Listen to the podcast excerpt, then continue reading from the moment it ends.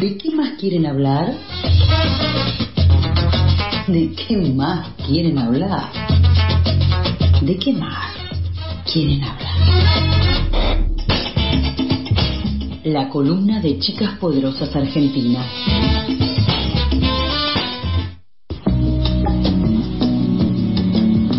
Vamos a hablar, vamos a hablar un poquito con María José Guano, que la teníamos hace un ratito ahí con una frazada tapadita hasta la boca, toda cozy. ¿Cómo estás, Majo? ¿Todo bien? Hola, ¿cómo andan? Sí, hoy, hoy estoy más dormida que de costumbre. Increíble. Tuve una noche muy mala, pero bueno, acá estamos. Siempre Bueno, para arrancar bien la mañana hablando.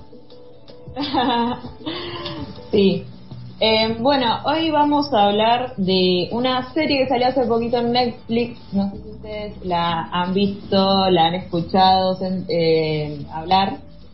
Es eh, Heartstopper. No sé si lo estoy diciendo bien, asumo que sí. Eh, que yo, bueno, este fin estuve medio enferma, entonces aproveché y me miré una serie cortita además. Te la miras en una maratón de unas horitas. Eh, ¿la, ¿La habían escuchado?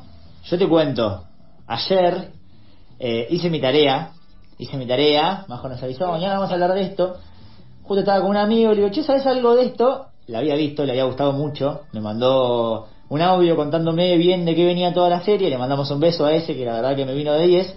Y cuando llegué a mi casa dije, che, la voy a ver. Y miré dos capítulos. De una. Eh, nada, miré dos capítulos. Soy una persona que no me, no me molesta que me cuenten cómo van las cosas, así que bajo sentirte libre por lo menos de hablar bien conmigo, que no pasa nada. Si pasa algo que no tenía que saber, lo voy a saber probablemente más tarde cuando vea ese capítulo. Eh, pero bueno, me gustó mucho. Tengo un par de comentarios para hacer, pero te voy a tirar la pelota a vos primero.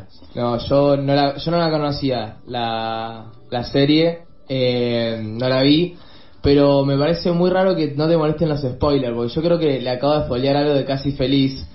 Y el chaval no se ni inmutó, tipo, no, no, no, no llegué a esa parte todavía. Y yo me quedé callado y dije, bueno, todavía pasó, no me puteó, listo.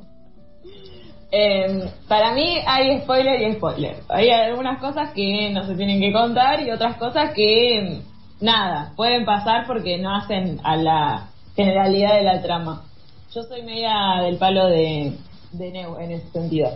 Bueno, eh, Lauti, vos que no, no la viste, no sé si la vas a ver después o... Vendémela, vendémela.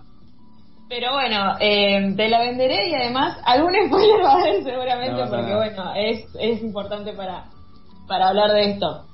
Eh, trata de dos chicos, dos, dos eh, varones que mm, van a la escuela secundaria, se empiezan a sentar juntos y se empiezan a gustar de, entre ellos.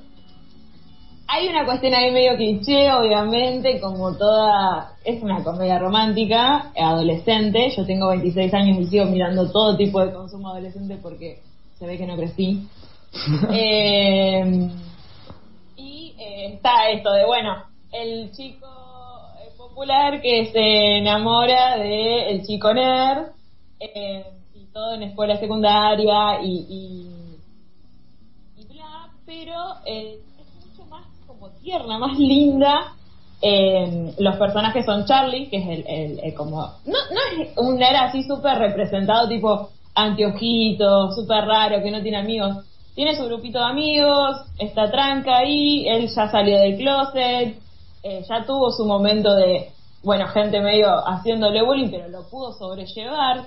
Eh, y también después está eh, Charlie, que bueno, es el capitán del equipo de rugby, porque esto pasa en el Reino Unido, en algún lugar del Reino Unido. Eh, tienen un acento súper cerrado, es muy, eh, me pareció muy gracioso también cuando la estaba viendo escuchar las voces. Sí, me encanta a mí el, el acento de los de los ingleses. El ho, ho, ho. Me encanta, Sí, sí, sí. me parece fa- fantástico, me parece fantástico. A mí la verdad Bueno. que es una de las cosas que me llamó mucho la atención ayer, eh, porque no estoy, no tengo el oído tan fino para esas cosas, y la verdad que el acento de los personajes es como, che, qué interesante esto, la verdad que es la primera vez que lo identifico, creo, así tan marcadamente. Sí. Sí, a mí me pasó que lo empecé a escuchar y dije, upa, esto no es de Estados Unidos. Ah, bueno, capaz que está más interesante. Em, cuestión. Em, na- nada, se empiezan a sentar juntos, Nick se empieza a, enamorar de, a enamorar, le empieza a gustar Charlie, a Charlie ya estaba reenganchado con Nick, obviamente, eh, y, lo que tiene de piola es que la, el, cuestionamiento de la sexualidad de Nick, que es el, el, chico popular, eh, no, no lo pasa como algo súper traumático, que ahí que tiene que estar reforzando su masculinidad todo el tiempo, eh, que se tiene que acercar más a su grupo de amigos y, y como una masculinidad mucho más tóxica de que es lo que solemos ver en este tipo de, de, contenido, sino que la atraviesa, ¿no? Se va preguntando cosas, va revisando su pasado, diciendo, bueno, a ver, ¿qué me llamaba la atención de chico? Eh, por ejemplo, hay una escena en la que miran Piratas del Caribe con la mamá y dice, no, porque a vos te gustaba mucho, eh, no me acuerdo el nombre de la actriz, pero bueno, la actriz principal de Piratas del Caribe, y él como que la está mirando la película y dice, bueno, no, no me gustaba solamente la actriz, me gustaba también Orlando Bloom. Eh, y, como que va atravesando ese cuestionamiento de una manera un poco menos oscura. Y creo que eso es una de las cosas más lindas que tiene la serie, porque, bueno, esto que decía, casi todas eh, las series, películas, representaciones de personas eh, de la comunidad LGTBIQ en el cine a lo largo de la historia fueron eh, bastante oscuras, crudas, traumáticas en cierto punto, medio que hay un documental, no sé si lo vieron, en Netflix también, no sé si sigue estando ahora, se llama Disclosure, que es, eh, hay entrevistas con diferentes actores y actrices de la comunidad y que cuentan que los papeles que les daban solían ser súper feos y como que no había una representación de decir, ay, yo quiero ser esta persona, porque justamente sus papeles eh, atravesaban momentos súper complicados. Claro. Y esto tiene como momentos más felices, más alegres. Además, una cosa muy importante de esta serie es que la gente que actúa tiene 18 años. O sea, ellos hacen de personas de 16 años, pero tienen 18 años, tienen cara de personas adolescentes, chicas todavía, no como el resto de las otras series que vemos. Me matan, que tienen 37 y se pone una remera y piensa que tiene 18, no tiene nada que ver. Exacto, entonces también hace como una cosa mucho más cuidada de la producción en mm. sí. Em, y bueno, obviamente va a tratar un montón de temas, vamos a, tratar eh, sobre el bullying, el acoso, eh, la homofobia, pero esto no va a ser una, una centralidad ahí que, a la trama que haga que ese sea el problema general de... Claro, está bueno de que, de que no se alimenta de, de lo barato de, por ejemplo, una, la, situación terrible que, por la que pasa el personaje gay o la del personaje de otro género, no sé, que no sea binario, que no sea heterosexual. Entonces, que no se agarren de eso para poder hacer el conflicto, el drama, lo que atrapa, es, es algo nuevo, es algo innovador. Sí, sí, y de hecho se enfocan eh, esto, en, cómo se construye la, la relación entre ellos dos mm. y cómo se van acompañando. O sea, eh, muestra mucho una cuestión de la comunicación, el acompañamiento, no solo entre tus compañeros, sino también entre tu, tus amigues. Eh, hay ahí unas relaciones de amistad medias tóxicas igual que, siempre están presentes. Eh, pero creo que también son cosas de la adolescencia que después se aprenden y se van arreglando o, las formas de, no sé. Eh, Charlie acompaña muchísimo a Nick en todo su proceso, pero en, en cierto punto, en un momento, parece que se está también como olvidando de él mismo. Pero bueno, también es una serie que tiene, va a tener más temporadas y entonces espero que todas esas cosas como que se vayan de a poco acomodando. Tiene un cierre bastante como bien construido para una segunda, tercera temporada, lo que sea. Eh, Cierre abierto ahí para tirar, tirando centros. Sí, eso. Sí, eso. Como que no te deja un cierre, eh, te deja un cierre abierto, pero no así como triste o, o complicado, súper complejo, sino que querés decir, bueno, ¿cómo sigue esto? Ok, eso me interesa porque aparte, una de las cosas que me contaron ayer y que también estuve viendo es que, si corregime Majo si no es así, eh, está basada en una novela escrita que tiene un par de tomos. Y a mí me pasó ayer que me contaron me dijeron más o menos, yo no leí, Ezequiel mi compañero me dijo, yo no leí primero la novela, pero el primer tomo me parece que es más o menos la relación en que se conocen, el segundo va tal cosa. Anoche vi dos capítulos y va las piñas, va los bifes, pa, pa, pa, y pasan un millón de cosas en dos capítulos. Entonces medio que me dejó en duda, como bueno, serán solo ocho capítulos y ya está, eh, porque me están cerrando, me están yendo muy a pasos Se me grandes. termina el libro, Rey. Va, me están yendo muy a pasos grandes, es como que de golpe fue el primer capítulo, Charlie lo vio a Nick, claramente se enamoró, flechazo, y ya el segundo capítulo eran amigos y ya tenían un montón de situaciones que, bueno, che, ¿qué pasa acá? O sea, eh, y bueno, me alegra que sepamos ya que va a haber más temporadas porque me, me deja un poco más tranquilo de al capítulo 8 cuando llegue va a haber más cosas por contar. Me preocupaba que me cuenten todo en ocho capítulos, la verdad.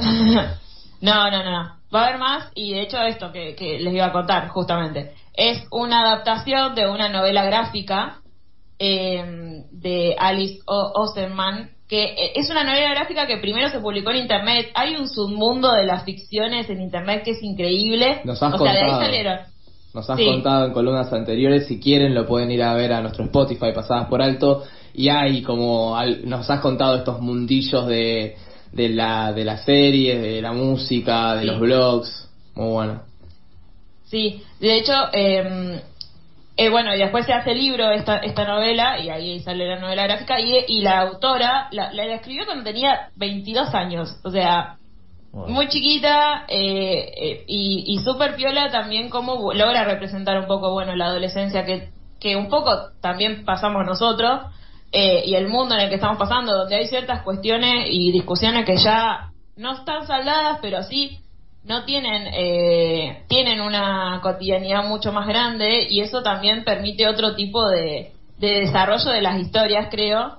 Y creo que eso también hace que mucha gente cuando la ve diga ay este contenido hubiese estado piola eh, tenerlo para cuando yo era adolescente o sea mu- vi muchos comentarios de gente un poco más grande diciendo ay qué lástima que esto no estaba cuando yo era chico. Y no, bueno, pero también era otro mundo en el que estábamos cuando éramos chicos. Obviamente, esto, no están todas las discusiones saldadas, pero esto también ayuda a naturalizar un poco también, porque mucho de lo que hay en esta serie es la naturalización de un montón de cuestiones y está piola que eso pase. Desde ya, desde ya que lo coyuntural abre juego a, a poder tener un montón de nuevos tipos de producciones audiovisuales y de todo tipo. eh, y tal cual, la importancia, más allá de que es una serie y uno dice, bueno, veo una serie como entretenimiento, hay para un montón de personas que la serie eh, le hace ver cosas, o pensar cosas, reflexionar y nada, replantearse y cuestionarse cosas de uno mismo, de uno mismo y nada, está bárbaro que, que haya este tipo de contenidos más allá de todo lo que sabemos por detrás de la industria cultural y bla, que ya sabemos todo eso, eh, está bueno también rescatar esas cositas que le puede abrir un mundo de posibilidades a un montón de personas. Eh, bueno, Majo, muchísimas gracias por traernos nuevamente algo más de lo que charlar, una recomendación nueva para sumar, eh, así que muchas gracias por venir y, y charlarlos un poquito. De nada, nos vemos la semana que viene. Chau, chau. Chao, majito. Adiós.